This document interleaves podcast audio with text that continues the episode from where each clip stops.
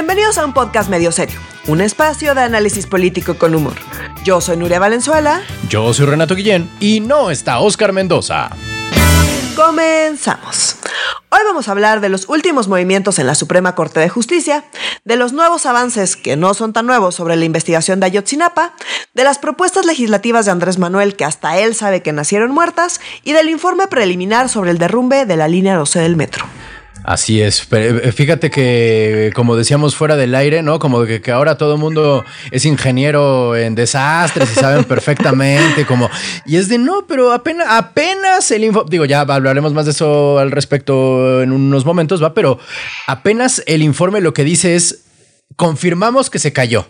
¿No? O sea, eso es lo que dice la, la por si alguien tiene alguna duda, el metro se cayó, ¿no? Así de, así de preliminar es el reporte, digamos. Sí, y, bueno, y que sí encontraron errores, ¿no? Que les ah, sorprenden a nadie. ¿no? Pero bueno, este, sí. Para sorpresa de absolutamente nadie, exacto, no se cayó nomás por, por, su, por su gusto el metro. Pero bueno, vamos a, empezar por otro tema. En realidad, yo quería mencionar esto porque sí está, sí es muy chistosa la transformación profesional de la banda en redes sociales, de acuerdo al tema del día, ¿no? ¿Sabes? o sea, legisladores y luego después. Ajá, expertos en pernos, que están chistosos. Bueno, ahorita vamos, ahorita vamos, que no me quiero delatar, pero bueno. Ok, ok, ok. Concéntrate, Renato. Eh, la ley Saldí este, mi querida Nuria, este, está viendo, bueno, algo, algo que, también a mí no me está quedando muy claro es qué es lo que sigue, ¿no? En el sentido de que, bueno, se va a discutir en el pleno de la cama, digo, en el, en el pleno de la corte, no sé si diga en el pleno, pero lo van a discutir entre ellos, ¿no? O sea, entre, entre la, dentro de los magistrados de la Suprema Corte, entre ellos van a discutir la onda, pero además llegaron los legisladores a decir, nosotros también queremos entrarle. Lo que ya no me queda claro es si ellos lo van a discutir también. No, ah, no lo van a discutir. Okay, okay, a, ver, a, ver, esto es súper importante. La Suprema Corte de Justicia de la Nación está ahí. Son unos ministros y ministras, son 11. Eh, y están ahí para eh, determinar eh, si algo va en contra de la Constitución o no. ¿no? O sea, ellos mantienen el orden constitucional de este país. Esa es su chamba. Entonces, nadie más, o sea, uno puede salir a decir, pues yo leyendo la Constitución veo que esto que está pasando va en contra de lo que dice aquí el texto de la Constitución. Y pues yo puedo opinar y tú puedes opinar y los legisladores pueden opinar, pero los únicos que pueden, o sea, que dicen efectivamente esto está en contra de la Constitución son los ministros y ministras de la Suprema Corte de Justicia de la Nación. Nada más ellos. Nadie más discute la constitucionalidad. Digo, lo discutimos en, pues, en la sobremesa y así, pero no tiene ninguna consecuencia. En cambio, si la Corte determina que algo va en contra de la Constitución, bueno, pues eso tiene que subsanarse, ¿no? Entonces, porque en eh, efecto va en contra de la Constitución, ¿correcto? o, sea, los únicos que pueden determinar legalmente, mm, digamos, que algo va en contra de la Constitución es la Corte. Entonces, cada vez que hay dudas de que algo algo vaya en contra de la Constitución, pues llega a la mm, Corte. Ahorita hay 17 millones de cosas en la Corte porque prácticamente todas las decisiones de AMLO alguien ha llegado a decir eso va en contra de la Constitución y pues tienen ellos mucha chamba y se les está acumulando.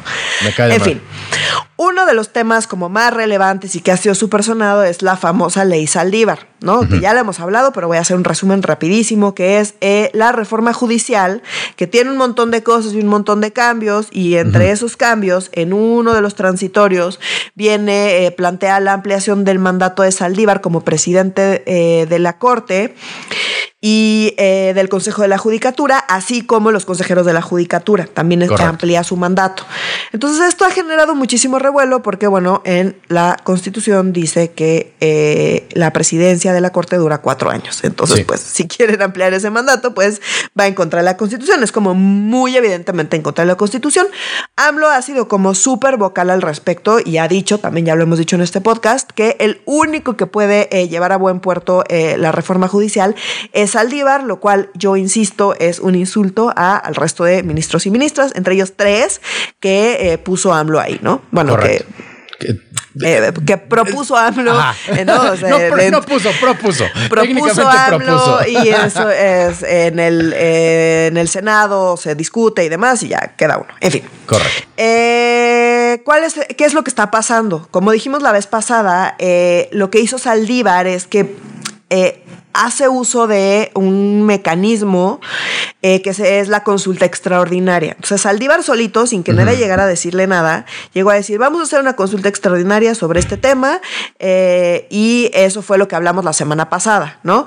Entonces, esa consulta extraordinaria, bueno, ya avanzó, eh, fue turnada, se aceptó, por el Pleno de la Corte y fue turnada al ministro José Fernando Franco Salas, que es el ministro que lleva más tiempo en la Corte, ya va de salida. Y bueno, él va a ser el responsable de elaborar el proyecto que para dar respuesta a las preguntas que planteó Saldívar, ¿no? Eh, entre ellas, una pues, de las más importantes es, pues, ¿qué onda con la ampliación de mandatos? Si se vale o no se vale, ¿no? Y si va en contra de la Constitución. ¿Qué podemos esperar del ministro Franco eh, que diga que es absolutamente inconstitucional? ¿Por qué? Porque es lo que ha dicho eh, consistentemente en todas las cosas remotamente similares a esto, incluida la ley Bonilla. Él fue el encargado del proyecto de la ley Bonilla y él fue el que ah. eh, mm, propuso dentro de este proyecto que la ley Bonilla era efectivamente inconstitucional. Inconstitucional, era Franco, sí. Eh, eh, que esperamos que diga que esto es inconstitucional y que lo presente así en el Pleno. Esperamos que en realidad el Pleno diga que efectivamente es inconstitucional.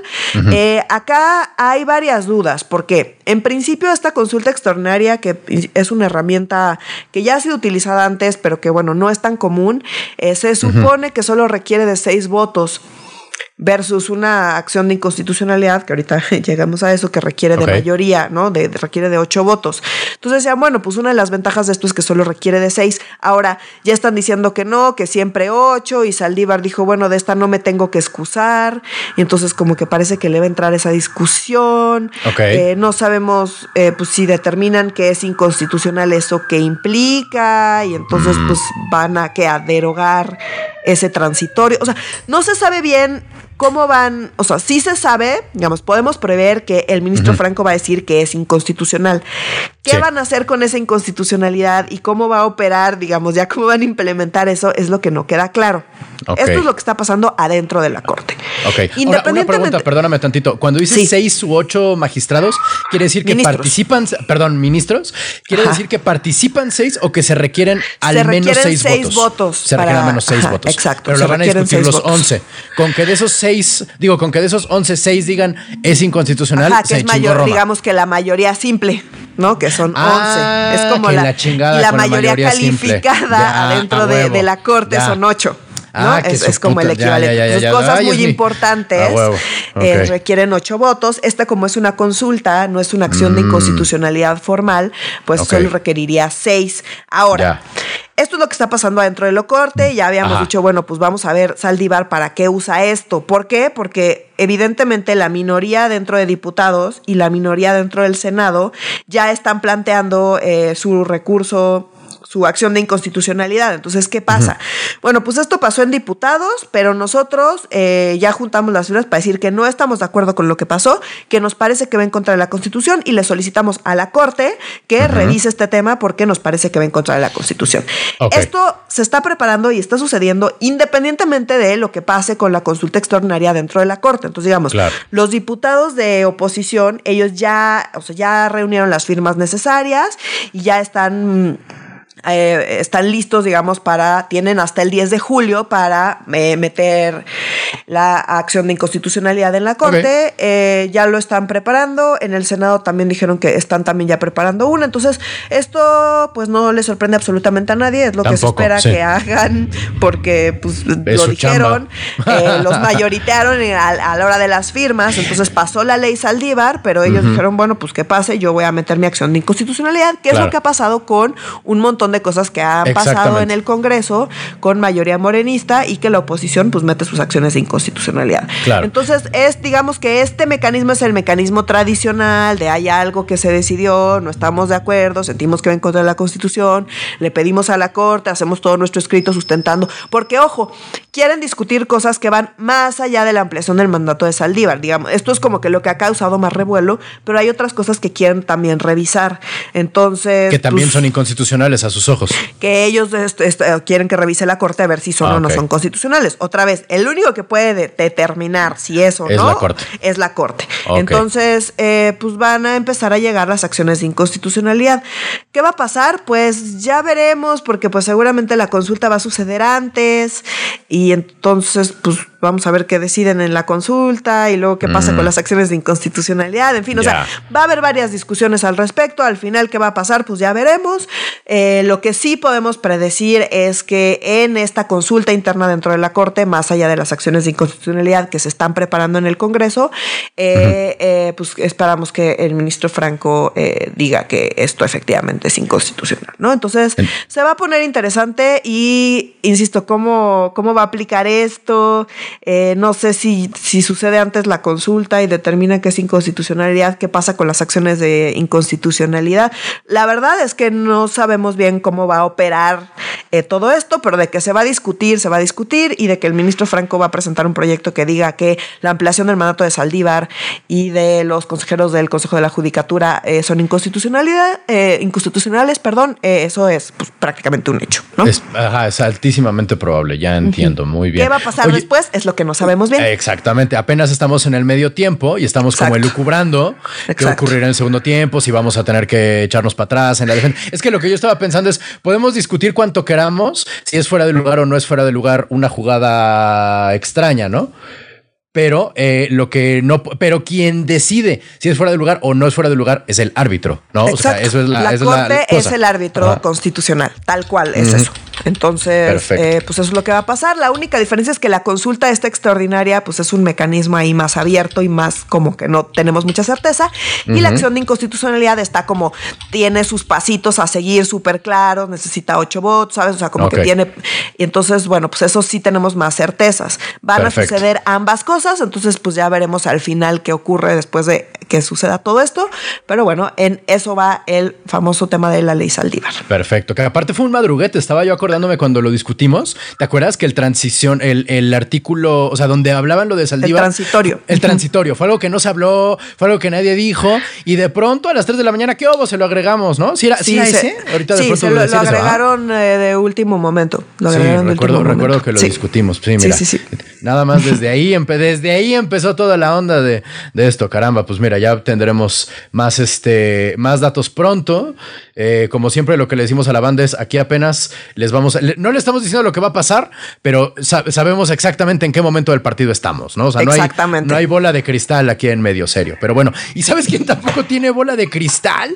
La, la, la comisión de Ayotzinapa. O sea, definitivamente también la titularitis estuvo cabrona porque ya nomás faltó que dijeron, ya solo nos faltan 42, ¿no? O sea, digo, sí, sí, la neta, o sea, digo, no estoy diciendo que yo diga eso, pero los titulares sí, estaban como aventando confeti y como diciendo, listo, muchachos, lo logramos. Y es Josmani, ¿no? O sea, de él ya ya lo habían encontrado. Bueno, no, no es cierto. Había un porcentaje menor o un porcentaje muy pequeño de ADN confirmado respecto a unos restos que encontraron. Además, este país es muy poético porque lo encontraron en un lugar que se llama la Barranca de la Carnicería. O sea, exacto. Digo, ¿dónde vas a ver esto? ¿Qué, cosa? Igual, La, última vez que hubo avances sobre este caso, ya lo habíamos comentado, pero bueno, ya fue hace varios meses. Entonces, eh, vale la pena retomar, ¿no? Entonces, a ver, eh, Ayotzinapa pasó hace siete años. ¿Cómo pasa el tiempo? Y seguimos sin eh, tener, tenemos muchas más dudas que certezas. Sí. Ahora, eh, la famosa verdad histórica, ¿no? se acordarán que estaba Peña en ese momento y que salieron a decir la verdad histórica, ajá, es que pues eh, nos metieron a un basurero y echaron algunos de los restos a un río que pasa por ahí cerca. Y esa era la verdad histórica. Y bueno, ya después nos enteramos que hay a una barranca por ahí cerca que se llama efectivamente la carnicería, donde eh, habían encontrado restos recogieron esos restos y no hicieron nada con ellos y lo mantuvieron, eh, digamos, en secreto. Entonces ahora con la administración de López Obrador, la verdad es que sí ha habido avances en el, en el caso de Ayotzinapa y entre esos avances es reconocer eh, todo esto que se encontró, eh, los restos que se encontraron en la barranca de la carnicería y en ampliar la investigación, en decir, bueno, no, la verdad histórica pues ya no es posible, ya la descartamos y ya estamos ampliando las líneas de investigación. Entre ellas, bueno, pues ver qué onda con los restos de la carnicería. Entre estos restos que se habían recopilado, eh, no se había hecho nada con ellos, ahí los tenían, digamos. Entonces ahora pues los mandaron a Innsbruck. Eh, y bueno, ya salió de ahí eh, con una certeza del 99.9% que efectivamente eh, pues, corresponden a los restos de Yosibani Guerrero de la Cruz. Ahora, Yosibani ya había salido y habían encontrado unos restos de Yosibani, pero pues resulta que el porcentaje de certeza de que efectivamente fueran restos de él era muy bajito. Entonces, había, los habían criticado mucho de que pues estuvieran diciendo que con certeza eran sus restos porque pues eh, como que los métodos que utilizaron para identificarlo eh, pues no eran como los más confiables. Ahora ya con 99.9% de certeza son los restos eh, de Yosibani. Entonces bueno, digamos es un avance en el sentido de que pues le dan certeza, le dan certeza a los familiares y va avanzando el caso y bueno, pues sabemos que siguen eh, avanzando en este sentido. Eh, van a enviar en estos días eh, nuevos restos a Innsbruck para seguir investigando, intentando pues reconocer a más gente y avanzar con este tema, lo cual nos, nos da mucho gusto que, es, que, que, no se quite el dedo del renglón, que se siga avanzando y pues esperemos que haya más avances y que esta ampliación de las líneas de investigación pues nos nos, dé más respuestas, ¿no? Despacio, pero sin pausa, pero sin prisa, como en como el aeropuerto de Santa Lucía. Este. ¿Qué pasó, Renato? no, no, no. Este, no, fíjate cómo es chistoso. Digo, como toda verdad histórica, cae por su propio peso y solo y resulta que él solo era algo que le convenía al poder, ¿no? Como los niños héroes, como este el grito de dolores, ¿sabes? O sea, como la verdad histórica siempre es una construcción básicamente ficticia que a quien ayuda nada más es a quien está en el poder, ¿no? En general, yo quiero eh, recordarle a nuestros podescuchas que las verdades históricas suelen ser eh, muy poco históricas y también bastante poco verdaderas. O sea, como hay que tener. Es como cuando un país dice democrático si en el nombre de tu país dice democrático, muy probablemente tengas un dictador. ¿Sabes? O sea, la República Democrática del Congo. Dime de qué este, presumes. exacto, exacto, tal cual, tal cual, tal cual. Hay que tener mucho cuidado con esas cosas este, nominales para nuestros queridos podescuchas que recuerden siempre tomarse las cosas con un granito de sal. Ah, Así es. el, siguiente tema. Hablando de tomar cosas con un traguito de sal, los temas de, de las declaraciones de Andrés Manuel López Obrador. No, este, lo que pasa es que estábamos discutiendo fuera del aire también que los planes legislativos de Andrés Manuel, que digamos que él está anunciando, pero es muy extraño dentro de la narrativa López Obradorista, ¿no? Es muy raro verle narrar cosas que él sabe que no van a ocurrir, ¿no? O más bien, que lo venda con un tono en el cual sabe que no va a ocurrir, ¿no? ¿Sabe? Nos queda claro a nosotros que él sabe que no va a ocurrir y eso es muy extraño, ¿no es cierto? O sea, no, no, no, es poco usual que agarre este ángulo. Pues creo que más bien responde como a la realidad legislativa en la que estamos viviendo, que es algo que ya habíamos dicho en este podcast también, ¿no? Que donde pues eh, Morena no tiene la mayoría. Ni siquiera la, mayoría para pasar. Ni la chiquita ni la grandota. ni la chiquita ni la grandota, exacto. Entonces, eh, recuerdas que la grandota es la mayoría calificada, que sirve para hacer reformas constitucionales, y la chiquita, que es 50% más uno de los presentes, digamos, eh, es para pues, aprobar cualquier cosa. ¿No? Necesitas más votos a favor que en contra para que se aprueben cosas y pues eh, no le dan los números. Entonces sale AMLO esta semana a presentar sus tres grandes propuestas. Se supone que va a, que va a empezar en 2022 con una reforma electoral sin pies ni cabeza, ahorita eh, llegamos a eso, ¿no? Eh, y así cada año, ¿no? Entonces son tres las que está proponiendo. La primera es eh, la reforma electoral, la segunda es una nueva reforma a la industria eléctrica, ¿no? Para fortalecer a, la a la CFE. Y la tercera es pues pasar a la Guardia Nacional, a la Secretaría de la Defensa, porque pues ya pues porque se iba a mantener civil, porque, nunca iba a pues, pasar, porque se los juro y pues se los juro que no, aunque en el libro decía que sí, como nos ha repetido eh, varias veces. Exacto. Entonces, a ver, eh, ¿van a pasar? No, no van a pasar. Ninguna de las tres. No, no, no. ¿Es así la firmas con sangre, a diferencia de lo anterior? Sí, no, no, no, no, no. O sea, es que no le dan los números. Simplemente mm. no, no hay manera, porque ni siquiera sus aliados van a votar con Morena. Y eso fue lo que dijimos. O sea, el problema de que Morena, Morena, solito Morena, no tenga la mayoría, es que pues sus aliados eh, pues podrán haber ido en alianza electoral con Morena, pero no están obligados a votar como vota Morena y a decirle que sí a todo lo que diga el presidente. Tan es así que estas tres, que son que es que sus propuestas principales, pues ya salieron a decir sus propios aliados que pues Nel, que no van a votar. Entonces, eh, si quieres, vámonos una por una para explicar qué es lo que está proponiendo eh, y ya al final como que las declaraciones y qué han dicho y, y qué está pasando ahí políticamente. Insisto, no van a suceder, ninguna de las tres va a suceder suceder porque no tienen ningún sentido. Entonces, la primera es la electoral. Quieren básicamente hacer, no sabemos, no tenemos detalles de nada, porque esto otra vez son declaraciones de la mañanera y es pues la narrativa en la que nos tiene AMLO esta semana, ¿no? Como, como todas las semanas. Entonces no tenemos detalles de nada, es como siempre. los dichos de Andrés Manuel. Entonces, los dichos de Andrés Manuel dicen que va a sugerir una reforma electoral para varias cosas. Va, quiere renovar al INE para asegurar que sea verdaderamente independiente, cosa que pues no parece que nadie tenga duda de eso. Después de las últimas elecciones, la verdad es que eh, la confianza en el INE entre la población es mucho más alta incluso que la de López Obrador. Entonces, pues así como que hay una necesidad de la gente de renovar al INE, pues no, es más bien como pues, estar fortaleciendo su narrativa. ¿Qué otra cosa quiere proponer? Eh, dice que quiere eliminar diputados y senadores plurinominales, porque pues eso es que, pues, el discurso de, eh, de Ferris de Con.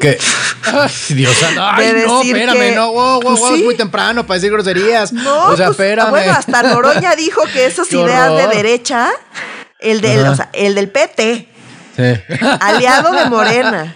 Salió a eh. decir que esas ideas pues, son como de Ferris de Con y que esa es una agenda de derecha y que ellos, por supuesto, que no la van a, apoyar. Ya hemos dicho en este podcast, lo repito, porque pues sistema electoral, eh, ya sabes que no, no lo puedo evitar.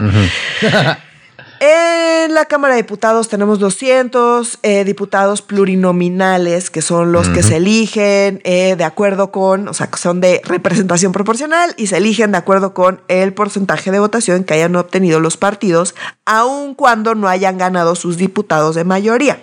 Correcto. Los diputados de mayoría son en cada, todo el territorio está dividido en 300, eh, en 300 distritos. En cada distrito eh, tenemos a un diputado o diputada eh, de, que resultó ganador en ese distrito. y adicionalmente tenemos otros 200 diputados que se eligen de acuerdo con los porcentajes de votación. Entonces, en este caso, por ejemplo, Movimiento Ciudadano. Movimiento Ciudadano obtuvo, obtuvo a nivel nacional 7% de la votación. Eh, si elimináramos a los diputados de eh, plurinominales, eh, se quedaría con creo que dos diputados dos. de los ah. ¿No? Entonces, ¿qué es lo que hace el quitar a los plurinominales? Pues le da muchísima sobrerepresentación a los partidos grandes y desaparece del mapa a los partidos medianos incluso, ¿no? De medianos y chicos los desaparece completamente del mapa. ¿A quién le, hoy, a quién le conviene desaparecer a los plurinominales? A Morena. A Morena. Nada más. Pues sí. Pero bueno, en su momento, cuando le, convenía al PRI, el PRI lo propuso. Cuando le convenía al PAN, el PAN. Eh, eh, claro algún panista ahí por ahí despistado lo propuso, porque, ojo, el PAN existe porque existen eh, los diputados plurinominales en buena parte. O sea, el PAN, parte de su agenda histórica fue pedir que hubiera mayor representatividad en el Congreso, para que hubiera oposición en el Congreso, para que pudieran acceder a espacios en el Poder Legislativo y poder tener una voz. Eh, por eso existen los diputados plurinominales. Ahora, Era la época del carro completo del PRI, o sea, fue inventado para tener una, un aunque sea un espacio chiquitito de medio representación, a huevo. Entonces, digamos que en su origen histórico el PAN, eh, pues es eh, eh, pues en buena medida, gracias a la lucha histórica del PAN, pues se tienen mayores espacios y un sistema electoral que permite una mayor representatividad. Ahora. Es que hasta ellos ya se les olvidó que eran este oposición. Entonces, bueno, obviamente, pues si tú te llevas la mayor parte de los votos y ganas un montón de distritos, pues te conviene que te quiten a los pues plurinominales porque pues pues eh, porcentualmente te va mucho mejor a ti. Pues Pero insisto, hoy es Morena, mañana quién sabe. Ayer fue el PRI, pues pasado mañana quién sabe. Entonces, ¿a quién le conviene? Pues depende de cómo te fue la última elección. Entonces, no está, hoy le conviene a Morena, pero mañana igual y no. Entonces, eso es importante decirlo. Otra cosa que es importante decir es que, ¿qué es lo que pasa con los plurinominales? Los partidos discrecionalmente mandan sus listas de plurinominales. Entonces, pues mandan... Eh, una lista de 40 y mandan impresentables que no necesitan que, nadie, los apoye, porque pues entran ahí porque pues el partido los puso hasta arriba de la lista. Eso es lo que suele pasar siempre y bueno, hay muchas quejas al respecto. Eh, ¿La solución a eso es eliminar los plurinominales? No, por supuesto que no. Hay mil opciones. Hay países, por ejemplo, donde esas listas las abren. Entonces la gente vota y la gente es la encargada de elegir quién queda en esas listas. Ah, o internamente en los partidos eh, hay eh, encuestas o elecciones internas donde pues eligen y quienes tengan mayor porcentaje de votos dentro de los, del partido pues son los que quedan hasta arriba de la lista. En fin, hay muchos mecanismos democráticos eh, para evitar que queden acá los más impresentables dentro de la lista de plurinominales sin eliminar esta posibilidad de una mayor representación de, de cómo votó la gente y cómo se ve el Congreso. Esas son cosas que queremos que se vean similares. Si tú quitas a los plurinominales, pues le das muchísimo más representación a los partidos grandes y eliminas partidos medianos y pequeños de la posibilidad de participar en el Congreso.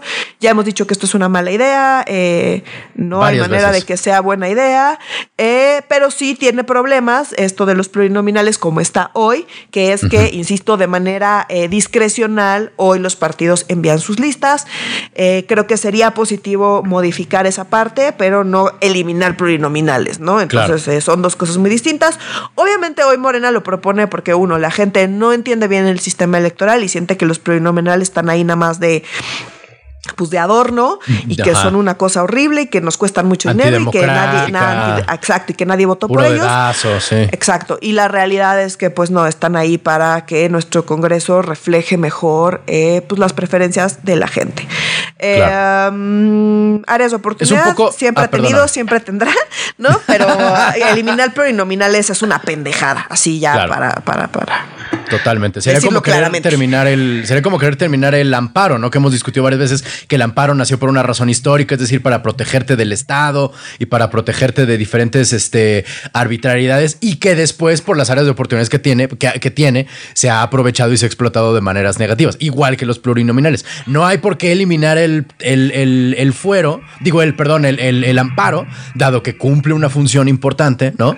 No, no, no como no tendría sentido los plurinominales. Nadie ha propuesto eliminar amparos, ¿no? No, no, no, pero entre la población lo que digo es, ah, es que estos se amparan y ya pueden hacer lo que quieran. Ah, o sea, como hay una visión negativa al respecto, pero que nace de una idea no equivocada, pero sí incompleta, ¿no? Es decir, la, cuando la gente, cuando alguien cree que sabe algo es mucho más peligroso que cuando no sabe algo. ¿Sabes lo que te digo? O sea, aquí, aquí, hay mucha gente que eh, basa decisiones y opiniones y a veces hasta votos con base en una información que no necesariamente es la correcta y que le falta este contexto histórico. Ahora, ¿por qué esto no va a pasar? Digo, o sea, acá ah, ya nos fuimos eh, como. Ni siquiera requería toda esta explicación porque la verdad es que no va a pasar. ¿Por qué no va a pasar? Porque literalmente al único partido al que hoy le conviene es a Morena. Es a Morena. Los aliados de Morena no tendrían la cantidad de diputados que van a. o sea, que tienen hoy y que van a tener en la próxima legislatura si no fuera porque existen los plurinominales. Entonces, no hay manera de que nadie ningún partido que no sea Morena vote a favor de esta propuesta. Y como ya lo dijimos, Morena no tiene mayoría.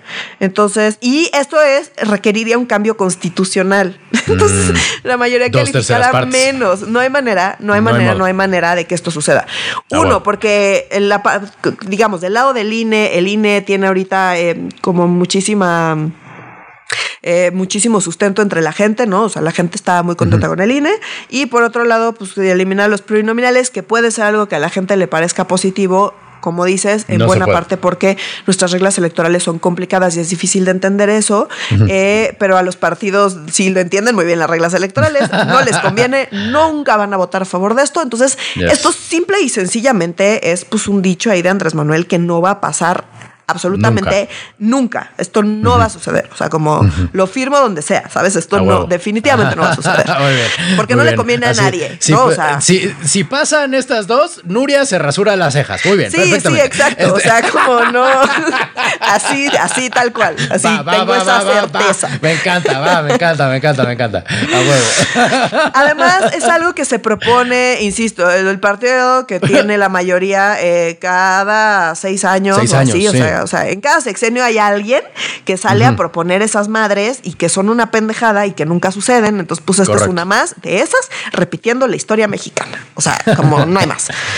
Em, la siguiente propuesta bueno, que se supone que es la última que va a querer implementar, es el tema de la Guardia Nacional. Ay, Dios mío. Esto está menos cotorro. Eh, órdenes de magnitud menos cotorro. Órdenes de magnitud menos cotorro. Mm, tampoco, tampoco va a tener, no le dan los números tampoco. Ok.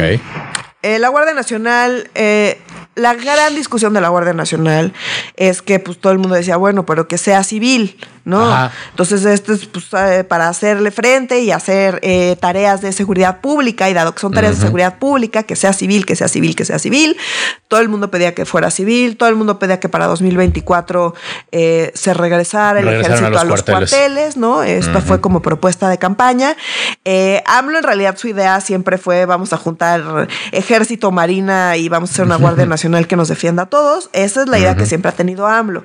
En campaña lo tuvo que matizar eh, y la propuesta de campaña media regañadientes de AMLO era que eh, regresar al ejército a los cuarteles. Ahora está diciendo, pues sabes qué, es que yo lo que no quiero que pase con la Guardia Nacional es que se eche a perder como le pasó a la Policía Federal. Pues para que no se eche a perder, la solución es pues que forme parte de Sedena. Así como la Fuerza Aérea, que es parte de Sedena, pues la Guardia Nacional, que sea parte de Sedena. Lo cual, pues es ya pues abiertamente militarizar. No digo que hoy sucede, porque además todos los mandos, toda la capacitación, todo viene de los militares. Todo es militar, Nada más que se supone que dice el papel que es civil. Pero, pues nada más dice el papel, en la práctica es militar, ahora dice pues no nada más en la práctica, que en la ley también diga que es militar. Qué horror. Esto obviamente... Eh, es difícil que consiga. Lo que pasa es que el verde ahí, pues seguramente al verde le vale madres, entonces el verde va a votar con Morena, pero el PT. militar.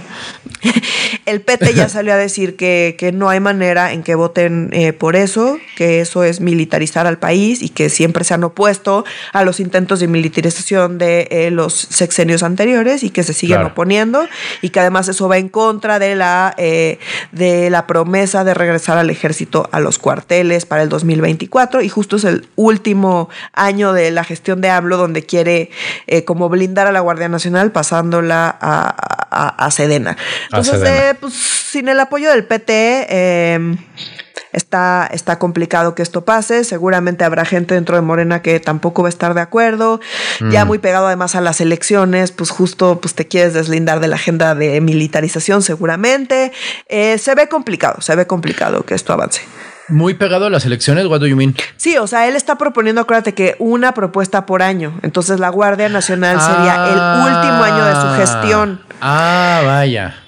Entonces, pues está complicado, que muy cerca de las elecciones para no, presidenciales, eh, pues alguien quiere decir, sí, militaricemos, eh, cuando ha sido la mm, crítica a todos los sexenios previos, la crítica a este sexenio, eh, difícilmente va a pasar esto. Es, con esta no te rasura las cejas. ¿O sí? Eh, no, pues yo no me la rasuro. Yo por esta sí no me la rasuro, con, la neta. Con temas de militares, la verdad es que no me atrevo a rasurarme nada. No, eh, esta sí no. Yo pensaría que no. O sea, se ve complicado por los, por los tiempos políticos y los tiempos electorales y los apoyos y las promesas de campaña y que pues la inseguridad no está mejorando, no, no. estamos avanzando en ese sentido tampoco. Entonces, pues algo que apunte a la misma estrategia que llevamos hasta 20 años, que sigue sin funcionar, pues difícilmente al tres para la hora de la elección, difícilmente va a ser una propuesta que va a ser muy popular. Eh, eh, y pues seguramente los partidos querrán eh, posicionarse lejos de eso. Pero, ¿qué va a pasar en tres años? Ahí sí, pues quién sabe. los militares, pues son los militares, tienen mucha fuerza en este gobierno. La verdad es que se ve complicado, pero bueno, es lo que está diciendo. Acá más bien es ya, pues abiertamente decir, pues esto tiene que ser parte de la Sedena. Claro. Como pues sin ningún empacho. No sé, no sé si esto lo he dicho al aire, pero a mí me llama la atención cómo, por qué se odian tanto pejistas y calderonistas si básicamente la estrategia es la misma. ¿Sabes lo que te digo? O sea, ah, no, no, ya lo hemos dicho. No, la estrategia no es la misma. Es en, la de AMLO es en esteroides. Es Calderón ah, en esteroides. Entonces, ¿por qué odian tanto? Eh, ¿Por qué se odian tanto Calderón y Andrés Manuel? O sea, no, no, no lo puedo entender. Si el, si el plan es más o menos el mismo, si la idea es más o menos la misma, nomás porque uno es católico y otro es evangélico, me parecen estupideces. No, porque pues AMLO, AMLO le echa la culpa a Calderón de haberle robado la elección. Es, es de militar. O sea, AMLO sostiene que hubo fraude en 2006, lo seguirá sosteniendo para siempre y para AMLO Calderón es el, es el, ladrón. Sí. sí. sí, es el ladrón. A pesar de que tienen el mismo plan, los dos, o sea, serían muy amigos si no fueran tan enemigos. serían muy amigos si no se odiaran tanto. Exacto, si no fueran tan Son frenemies.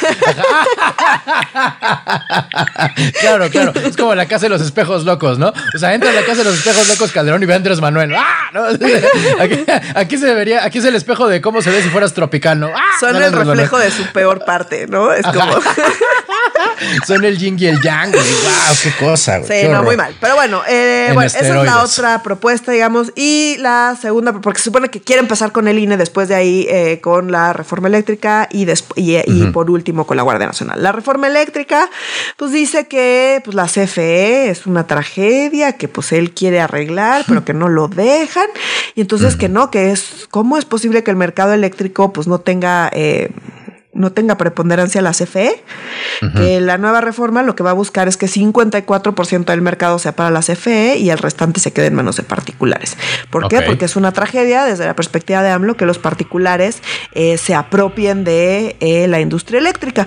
Y pues no, la verdad es que es al revés. Lo que es una tragedia es que la CFE, se apropie de la industria eléctrica, contaminando y...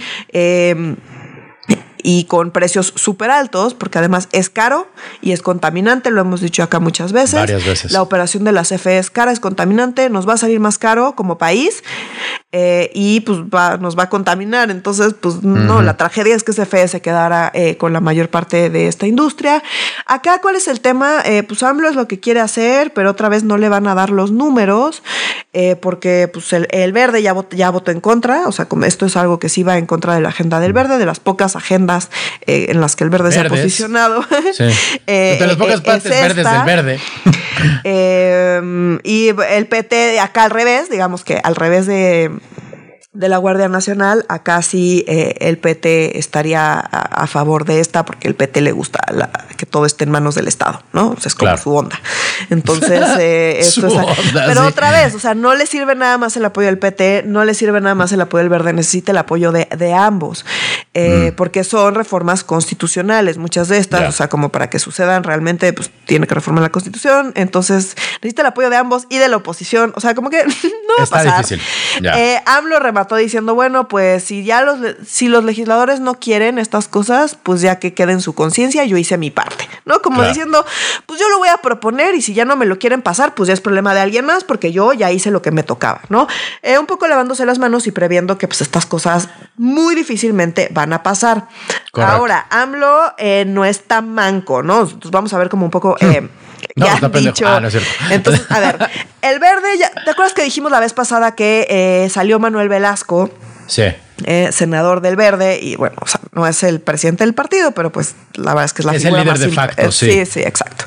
Entonces eh, salió a decir que pues no, que ellos, que pues sí, o sea, que se llevan muy bien con Morena, pero pues que ellos van a gobernar para todo el país y que van a escuchar y no sé qué. Y bueno, ni bien terminó de declarar esas cosas y le cae el SAT le cayó el SAT durísimo a Manuel Velasco.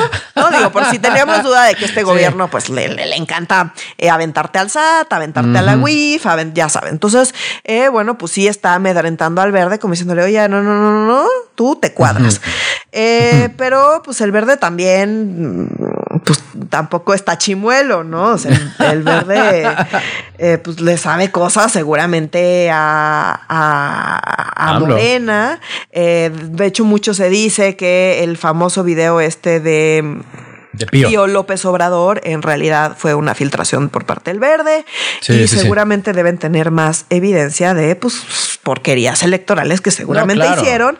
El Verde, pues si algo tiene esa habilidad. Porque las hicieron con ellos. O sea, es que por eso tienen información. porque lo hicieron con ellos. Sí. Entonces, eh, pues, eh, pues sí, te alías con el diablo y pues el diablo pues tiene información sobre ti también, ¿no? Entonces, como que digo, le aventaron el SAT Manuel Velasco, ¿esto va a ser suficiente para que el verde se cuadre? No, yo lo dudo bastante bastante, mm. eh, porque otra vez, pues el verde pues, se vende al mejor postor y conforme más se acerquen las elecciones presidenciales, pues más complicado va a ser hacer para AMLO, eh, pues torcerle la mano al verde para que vote con ellos, ¿no? Entonces. Porque, eh, porque aguantan y porque también le van a subir al precio. O sea, si es por la mala, va a tener que ser muy mala. Y si es por la buena, va a tener que ser muy caro.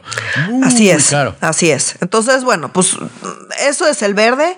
La alianza ya salió a decir que, pues, estas ocurrencias de AMLO, que pues ellos, sea, que están dispuestos a escuchar cualquier propuesta, pero que no va, no están a favor del tema de los plurinominales y que no van a votar por nada que no fortalezca la democracia, las instituciones y la economía familiar. Mm. Eh, o sea, no van a cambiar al INE, no, van a quitar a los plurinominales, mm. eh, no van a aprobar la reforma eléctrica. Em, y la Guardia Nacional, pues insisto, se ve complicada, pero esa mm, es un poco más Esa quién sabe, porque eh, también, ajá. No están como, las posiciones no están tan claras. Pero lo que sí está claro es eh, industria eléctrica y eh, INE y electoral, no hay manera en la que pase. Ya salieron a decir, pues esas ocurrencias, pues que las mande. Nos vemos en el Congreso. ¿no? Y pues obviamente no va a pasar. En contraste, los 10 gobernadores electos de Morena, sus nuevos, ¿no? Su nueva fuerza ahora ya no está en el Congreso, sino está en, los en las gubernaturas. Qué loco, no lo había pensado, claro.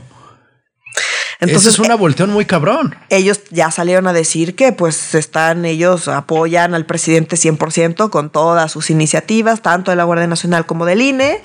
Eh, y bueno, y están ya queriendo replantear la famosa CONAGO, la Conferencia Nacional de Gobernadores, y quieren crear un nuevo modelo, ¿no? ¿Por qué? Pues porque pues ya son un montón, entonces ya andan echando ahí un montón literalmente a ver, eh, eh, pues es la nueva fuerza de Morena, se reunieron con Mario Delgado y andan ahí ya planeando cómo le van a hacer para aprovechar eh, de la mejor manera posible esta nueva fuerza dentro de los estados. Insisto, y en contraste, pues bueno, la oposición le anda diciendo a AMLO que, pues, que él mande sus propuestas y que pues ahí ven si le dan a ver si le alcanza. A ver si le alcanza y pues no, no le va a ver quién llega más lejos. Chale. Exacto. Qué cosas, qué cambio tan loco. Qué loco pensar que de pronto los estados, que era la debilidad de la administración, de la administración actual, ahora es la fuerza.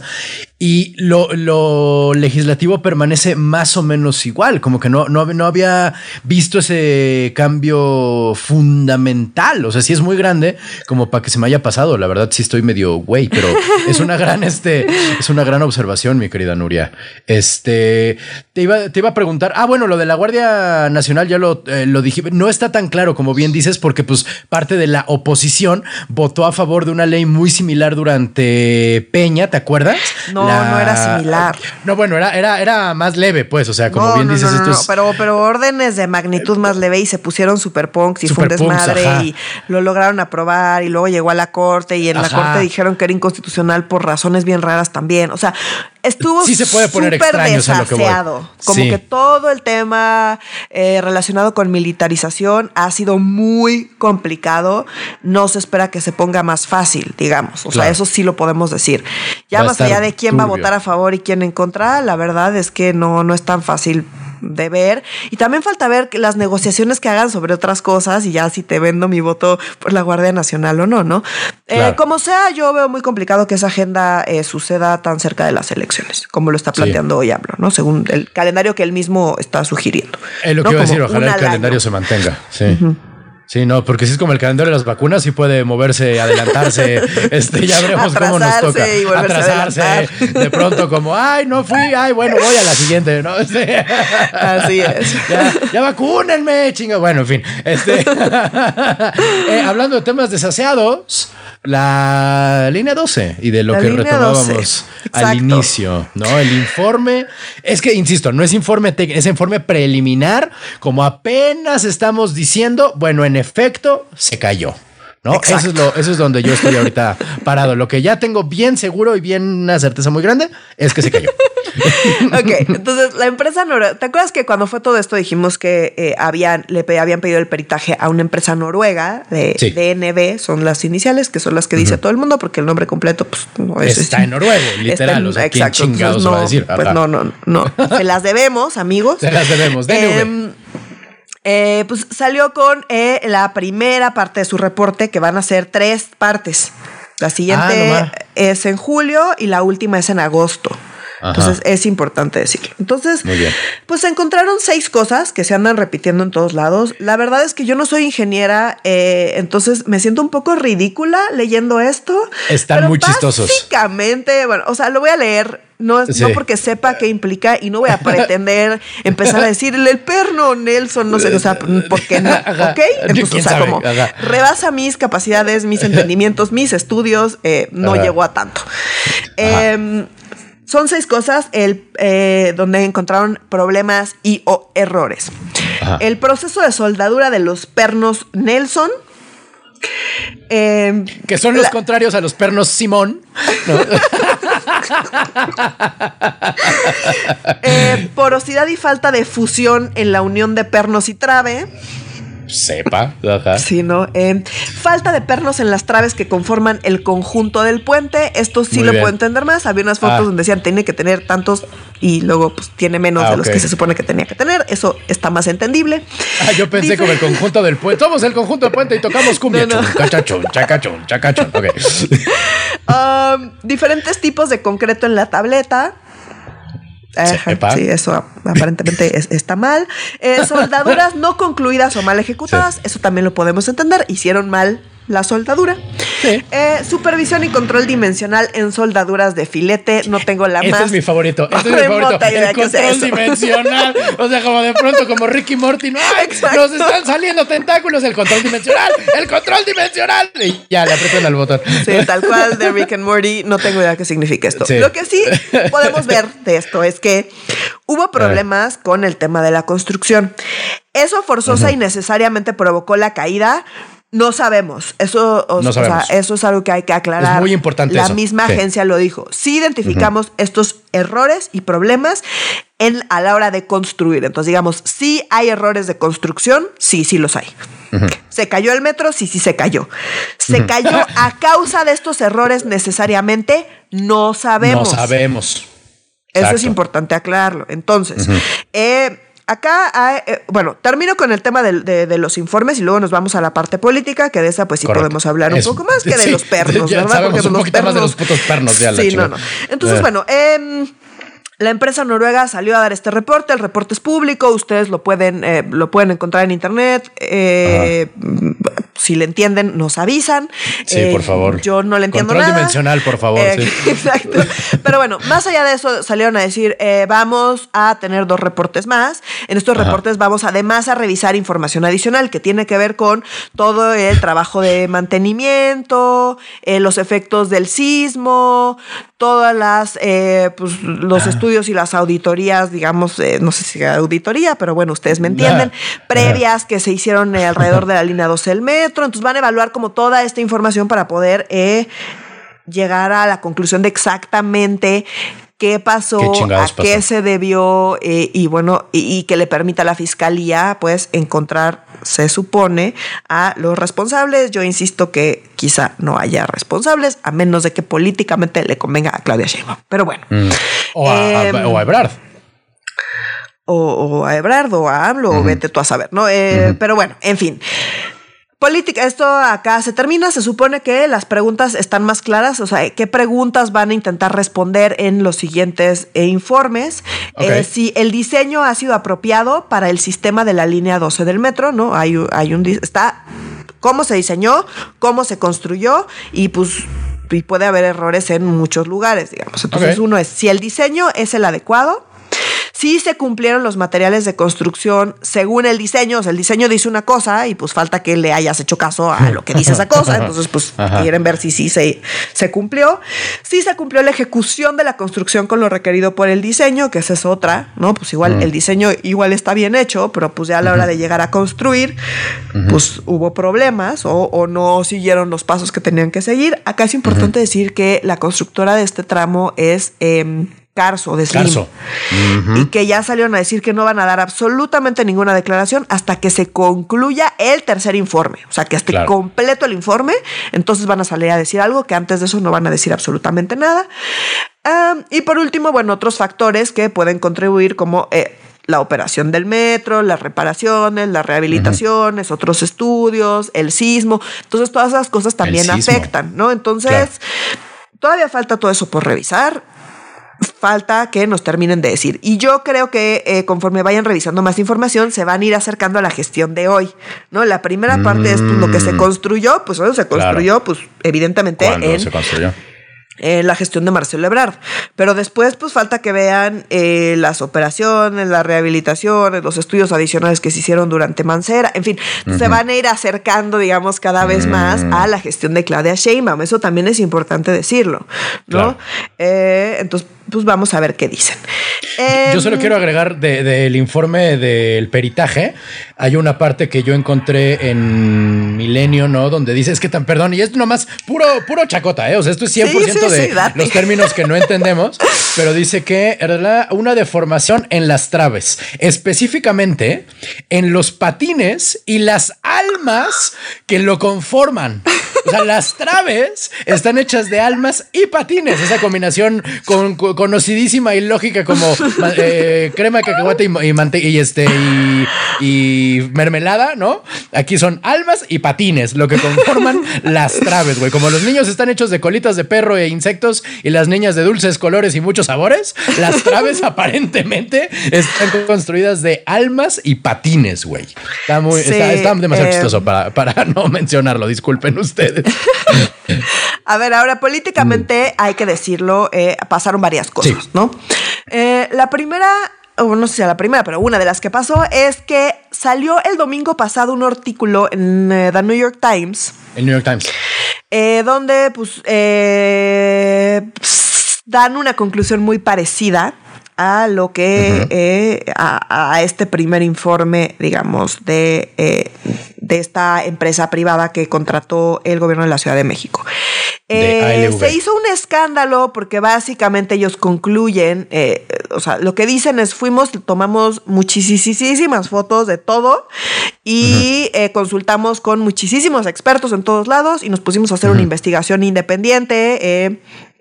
Con equipo, ajá, con equipo en Nueva York, en México, en fin, o sea, como que es un equipo muy grande de gente que se dedicó a analizar la evidencia, que eh, fundamentalmente son las fotografías que tomaron, y llegan a la conclusión de que hubo errores de construcción, eh, lo cual coincide con este primer informe. Se hizo un desmadre porque pues, eh, pues empezaron a hablar de filtraciones y demás, mm. que insisto, el New York Times dice, tomamos fotos y con esas fotos fuimos con los expertos y además pues entrevistamos gente, ¿no? Y pues no, entonces pues, salió el tema de si las filtraciones son no las filtraciones y demás. Eh, una de las teorías era, pues Claudia Sheinbaum filtró eso para que saliera en el New York Times para afectar a Marcelo Ebrard ¿no? Como decir, pues el problema fue la construcción y todos los demás pues se deslindan de responsabilidades. A ver, ahora ojo, si su evidencia son las fotos, pues con las fotos puedes efectivamente identificar si hay errores de construcción, pero si hubo errores de mantenimiento o si hubo errores de otro tipo que pues no tienes la evidencia necesaria para poder analizarlo, pues es nada más es abonar a los problemas alrededor de la línea 12. Ciertamente hay problemas de construcción, pero seguramente hay otro tipo de problemas también seguramente. O sea, no creo que sean los únicos. Entonces, pues a partir de fotos está difícil saber si el problema fue de mantenimiento, pero no está difícil si eres experto en el caso. Para mí es chino, o, sea, como no tengo idea. Sí, yo no tengo pero bueno, pero para los expertos, pues es más sencillo identificar errores de construcción a partir de fotos. Entonces tampoco sorprende que hayan llegado a esa conclusión a partir, o sea, dado el proceso de investigación que siguió el New York Times. Correcto. ¿Cuál fue el problema? Salió Claudia Sheinbaum súper a la defensiva, como suele hacer. Hay que decir que su manejo político ha sido terrible pero terrible, terrible. Salió en un tuit a decir que, como el último punto de su tuit era, pues habría que ver qué intereses hay detrás de estar publicando estas cosas. La teoría de la conspiración. Exacto. Prácticamente una calca de lo que dijo Andrés Manuel en la mañanera, que lo hemos dicho mil veces. Andrés Manuel es un es un genio de la narrativa y él puede salirse con la suya y sacar 10.000 teorías de la conspiración al día y por alguna razón en su magia tienen sentido cuando las dice él. Cuando repite esas mamadas Claudia Sheinbaum, es un absurdo y ridículo. estúpido, sí. Y además, pues parece que nada más está repitiendo lo que dice el jefe, que no es capaz de tomar una postura, estar abonando a las teorías de la conspiración y decir y que no, que no hubo filtraciones de su parte y que de ninguna manera, y menos al New York Times que se ha dedicado a tirarle a la cuarta transformación y que habría que pensar en qué intereses hay detrás. Ya sabes, una teoría de la conspiración cuando, a ver, señora, se le cayó el metro. Sí, ¿cuál teoría de la conspiración? En su gobierno. Eh. Entonces, antes de estar pensando en qué intereses hay detrás de una publicación, de un artículo en The New York Times, que además dice lo mismo que la empresa que usted contrató, pues podría estar dando la cara y, ah, y, manejando políticamente esto mucho mejor. Entonces, primero hay que decirlo, el descalabro electoral, eh, ella no salió, se esperó tres días para salir y salió en la inauguración de no sé qué cosas sin preguntas. Eh, eh, en el tema este, en el reporte de la, de la empresa esta de lo de la línea 12 tampoco hubo preguntas. Eh, o sea, como que ha estado más bien escondida, eh, ha manejado todo pésimo, ha estado abonando y repitiendo como merolico teorías de la conspiración que pues no vienen al caso. O sea, insisto, todo lo bien que quizá lo hace o que le podemos aplaudir la gestión como tal, me parece que el manejo político que tiene es pésimo, muestra cero liderazgo de ningún tipo y muestra nada más pues, su capacidad para repetir las cosas que dice AMLO, que solamente jalan cuando las dice AMLO. Exactamente. Exactamente. Entonces, sí es preocupante su falta de liderazgo y de capacidad para manejar política y públicamente este tipo de cosas. La verdad es que es preocupante. Y indignante es un poco también. sorprendente. Sí. O sea, yo no me lo esperaba. La verdad, yo no pensé que ella fuera tan reactiva. O sea, cuando fue delegada en, digo, en ese entonces todavía era delegada en Tlalpan, no fue, no, no, no, no, no, no era tan así. Pues, o sea, como que en general no la recuerdo como a tanto brinco, pero pues es que también gobernar la ciudad debe ser una chamba que te destruye la flora intestinal. ¿Sabes lo que te digo? O sea, no, no, no, no debe ser fácil no ponerse. Pues sí, pero nadie la obligó. No, no, no, no, yo, no, y le está regando en el casting. O sea, como ser jefe de gobierno es un casting para ver si llegas a la grande. Y como que no le está saliendo demasiado bien el casting. O sea, entre la pandemia y entre que se te caiga el metro, sí está muy, muy, muy cabrón. A pesar de este que antes del metro tenía como muy buena aprobación. ¿Por qué? Porque mientras no hay un escándalo que ella tenga que manejar, lo hace bien, o sea, yo creo que tiene un buen equipo de trabajo, yo creo que tiene gente muy profesional detrás de ella, yo creo que escucha a quienes la asesoran. El problema es que, bueno, pues cuando AMLO manda una orden, ella sigue la orden al pie de la letra y pues aunque vaya en contra de otras cosas que está quizá ella queriendo implementar, ¿no? Entonces, eh, pues si se muestra tan débil frente a AMLO, pues es problemático. Y entonces cada vez que hay un problema, su manejo es pésimo, pésimo, pésimo, Entonces, pues cae su aprobación a, pero, para la ultratumba.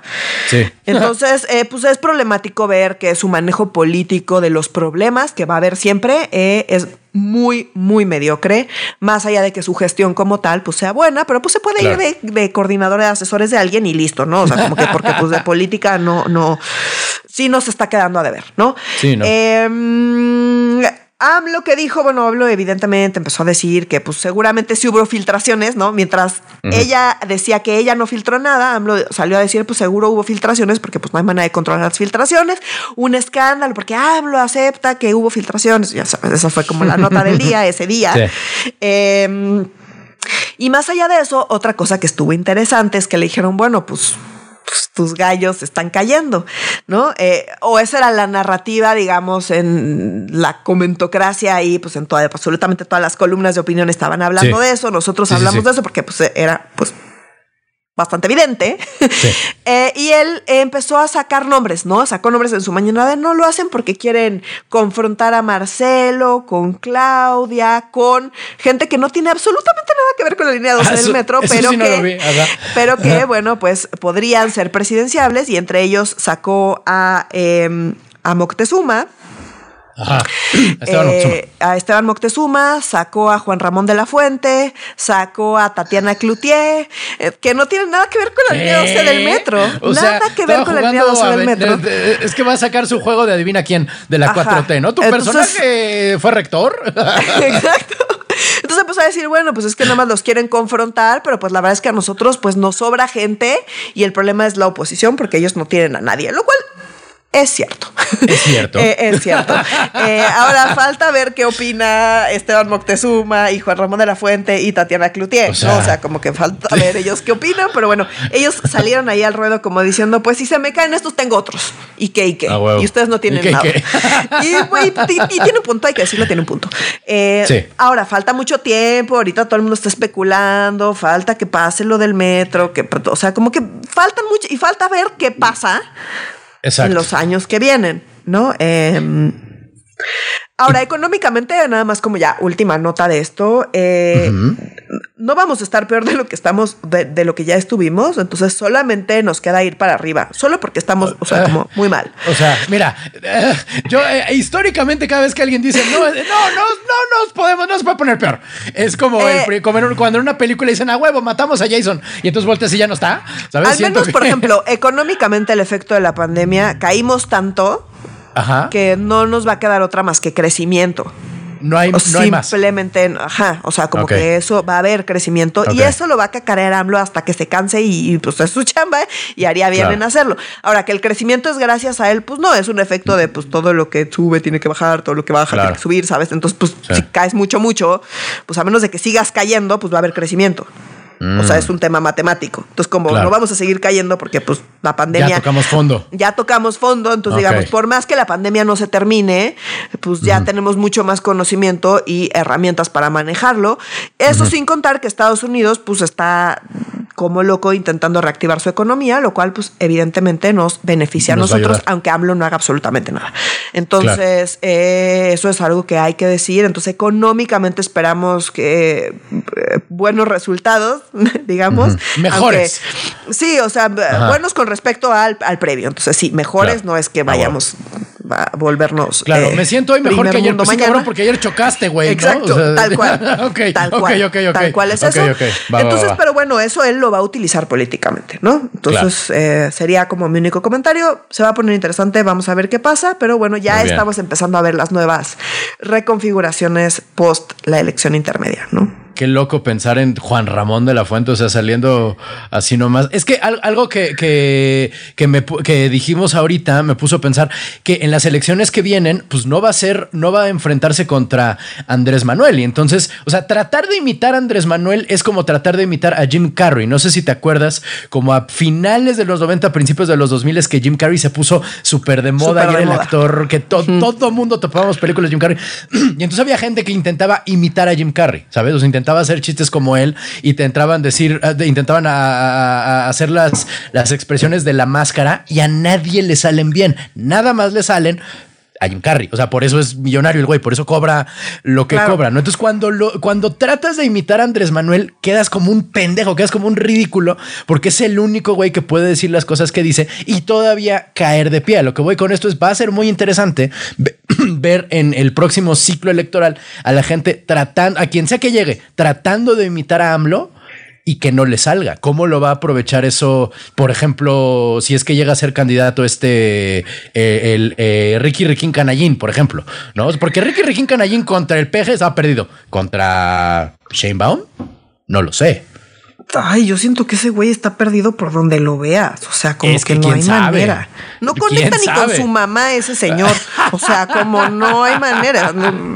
su mamá es un algoritmo. O sea, como que no, no, no. su mamá es un algoritmo. No, no. Sí, Chicken, Chicken Little tiene pocas oportunidades, pero es que imagínate, o sea, Chicken Little versus eh, Baum imitando a, o Ebrad imitando a Andrés Manuel, pues va a estar difícil. Pero yo no sé, eh, ya en ese momento si su, la tirada sea imitar, ¿no? Digo, no sé si Claudia Sheinbaum puede hacer otra cosa, pero quizá Marcelo sí o quien sea que quede, ¿no? O sea, no creo que la tirada... Ahora sí ya estamos especulando, Sí, súper especulando. no creo que la tirada ganadora sea imitar a AMLO. Creo que es un error y creo que pues no se requiere tampoco ser un genio de la estrategia política electoral para ver que pues no vas no te va a salir bien esa imitación, ¿no? Ojalá que no, porque yo está, está, no, se ha, aprendido, ya es una banda tributo, ¿no? Este Sheinbaum de, de AMLO. Las conferencias de Sheinbaum son una banda tributo a las mañaneras de, de AMLO. Hay bandas tributo muy buenas, hay bandas tributo que dices a huevo, sí, me encanta, pero no, no hay, hay, unos que me ponen a cantar, pero no están, hasta, hasta suena como John Lennon, no, hay unas que no, hay unas que dices, no, no mames, no, no, no, no, no, no. John Lennon no estaba tan prieto, amigos, ¿no? Como no, no sonaba así. Mejor pongan un iPod. mejor pongan un iPod. Una onda tributo tan mala que es mejor pongan un iPod. Ay, güey, qué bonito. Este, mira, ya este, por andar eh, especulando, se nos está pasando un poquillo el tiempo, pero bueno, lo, eh, hicimos un comentario muy hermoso y muy lleno, creo, sobre una semana que estuvo, pues no poco movida, pero todo fue como muy ensayo, ¿no? Como que estoy notando que hay varias semanas así. Una zona así, güey, pasó todo. Y hay unas donde nomás es, mira, va a pasar pronto. Hoy lo que pasó es que sabemos que algo va a pasar pronto. No sabemos cuándo, no sabemos qué, no sabemos con cuánta profundidad, pero va a pasar algo, ¿no? Como aquí en la bola de cristal estoy viendo manchas. No sé si es un funeral o una boda, pero este. Sí, se van a, seguir moviendo. Se van a seguir moviendo. Se van a seguir moviendo. ¿no? Así es, vamos a estar y nosotros vamos a estar aquí para comentarlas con todos ustedes, queridos podescuchas, pero por el momento eh, hemos terminado con los temas de esta semana. Por favor, síganos en nuestras redes sociales e interactuando con nosotros y entre ustedes en nuestras redes sociales que son...